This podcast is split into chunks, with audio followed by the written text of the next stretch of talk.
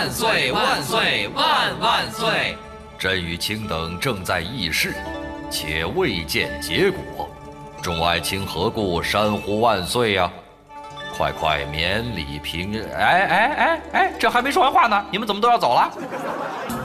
皇上，您看殿外日暮低垂，酉时已过，臣等下班了。皇上，明天见。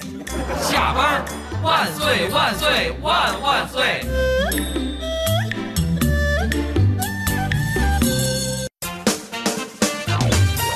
下班万岁！首先呢，我们今天晚高峰的第一条呢，说的就是北京市新增二十套声纳电子眼。嗯，以后您的喇叭呢，我看干脆把那线拔了吧。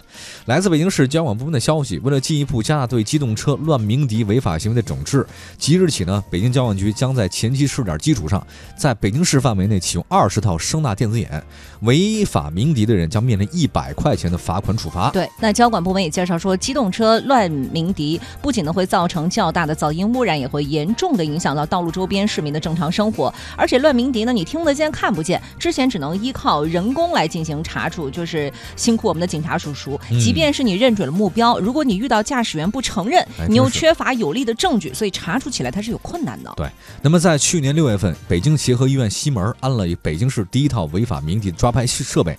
他说这个原理是什么？他说这个每辆车的喇叭声呢，跟指纹一样，嗯，每部车辆的喇叭频率它都不同，哎，都有各自自己独特的音频音频，对吧？嗯啊，他没搞直播嘛，音频。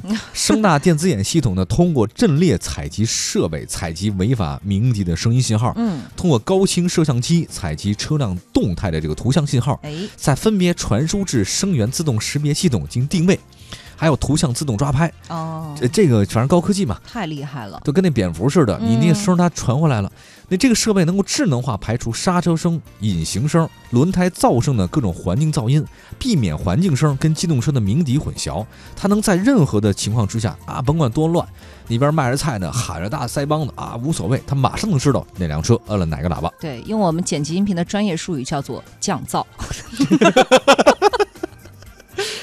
要不要做个动态平衡啊？这降完噪以后再做一个动态平衡，对，这声音大小有点不太一样啊。